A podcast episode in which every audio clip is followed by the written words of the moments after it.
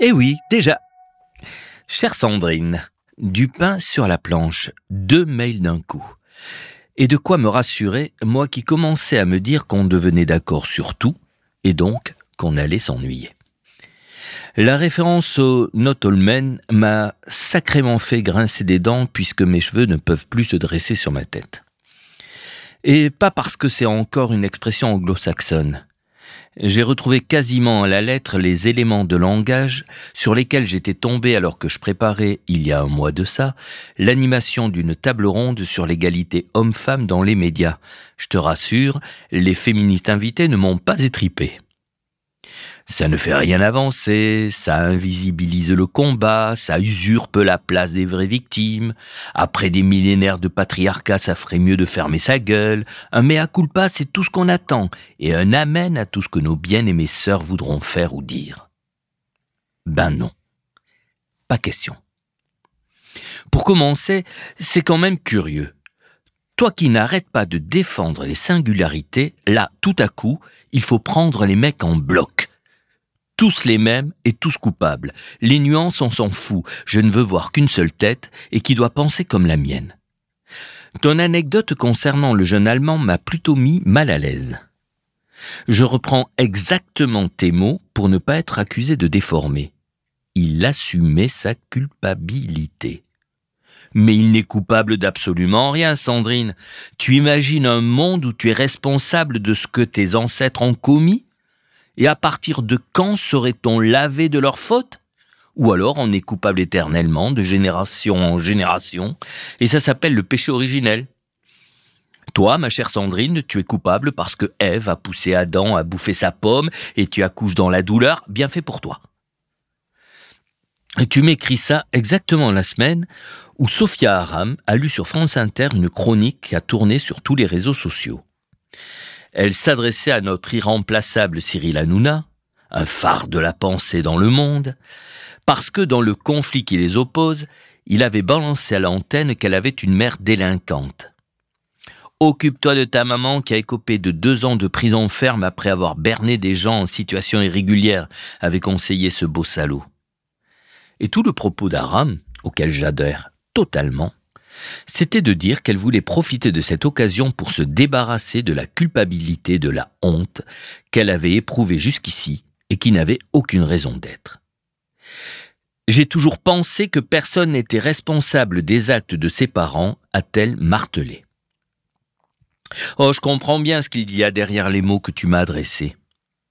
Le patriarcat, on y barbote dedans jusqu'au cou et il suffit d'avoir un machin qui pendouille entre les jambes pour en être le représentant. Un point de vue que je ne chercherai même pas à contredire. Comme je te l'ai dit plusieurs fois, je ne suis pas irréprochable dans ma relation aux femmes, et rares doivent être les hommes qui peuvent affirmer le contraire. Mais je suis bien certain que pour créer le nouveau monde auquel on rêve, un monde d'égalité entre les genres, un monde de plus grande tolérance, si l'on commence par dire aux hommes qui adhèrent à ce programme de macérer dans leur culpabilité et de bien fermer leur gueule, c'est mal barré. Ne pas distinguer les hommes de bonne volonté des autres, pour reprendre cette expression qui vaut ce qu'elle vaut, c'est ajouter de l'injustice à l'injustice. Bien évidemment, être victime de celle-ci n'est aucunement comparable à celle que vous subissez tous les jours et depuis tant d'années. Et alors?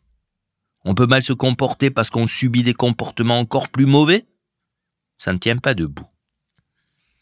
Sinon, tu m'as fait sourire avec ta liste d'animaux et de plantes belles comme un poème. Tu le sais toi-même, ça ne change rien à ce que j'ai dit. À ce jour, 2 millions d'espèces animales ont été répertoriées et la répartition mâle-femelle est très largement majoritaire. Mais ne nous battons pas sur ce terrain-là. Ni toi ni moi ne sommes des spécialistes de la faune ou de la flore.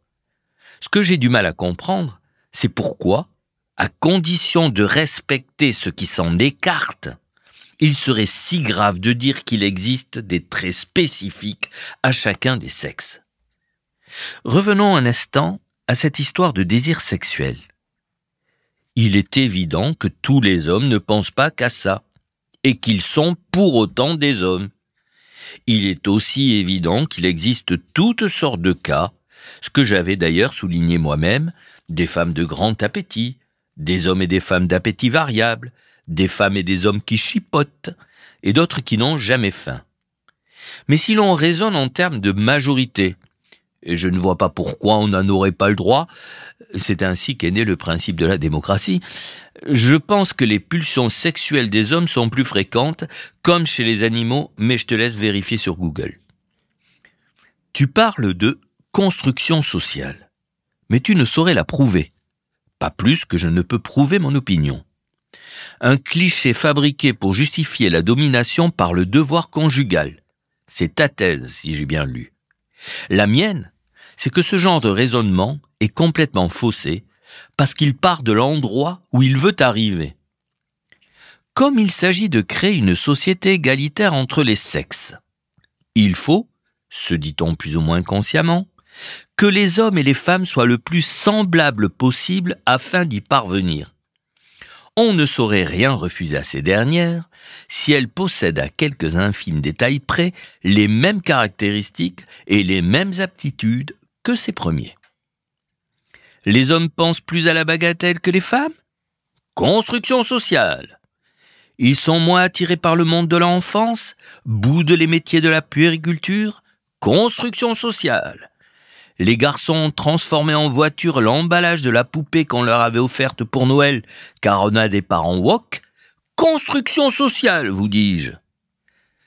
Je ne nie absolument pas la construction sociale, tu le sais. Je pense même qu'elle a des effets gigantesques. Mais ne réduisons pas à elle toutes les différences que nous observons entre les genres. Ce n'est pas nécessaire pour améliorer leurs relations. Bien au contraire, à mon avis. Il faut que les fondations de ce fameux nouveau monde soient bien étayées, qu'elles ne s'appuient pas sur des erreurs ou des mensonges. Mensonges dont je ne t'accuse pas, je le précise. Je ne doute pas un dixième de seconde de ta bonne foi. Avec tout ça, je n'ai toujours pas répondu à ta question sur l'écriture inclusive. Ce sera pour une autre fois, promis. Entre-temps, j'aurai eu le plaisir de te voir mardi comme on l'a décidé sur Messenger. Bisous bisous, Brice. Postscriptum. Euh, me suis infligé l'épisode de Libre. Je suis parfois vilain, mais je ne méritais pas ça. C'est toi qui parlais de poncif, de cliché à ce propos, il y a deux jours, j'ai fait le trajet Montpellier-Toulouse en voiture avec trois écrivaines.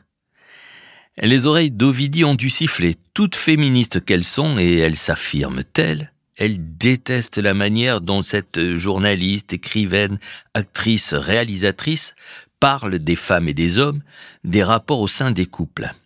On n'a pas le cul sorti des ronces, moi je te le dis. Mais vive la bonne volonté.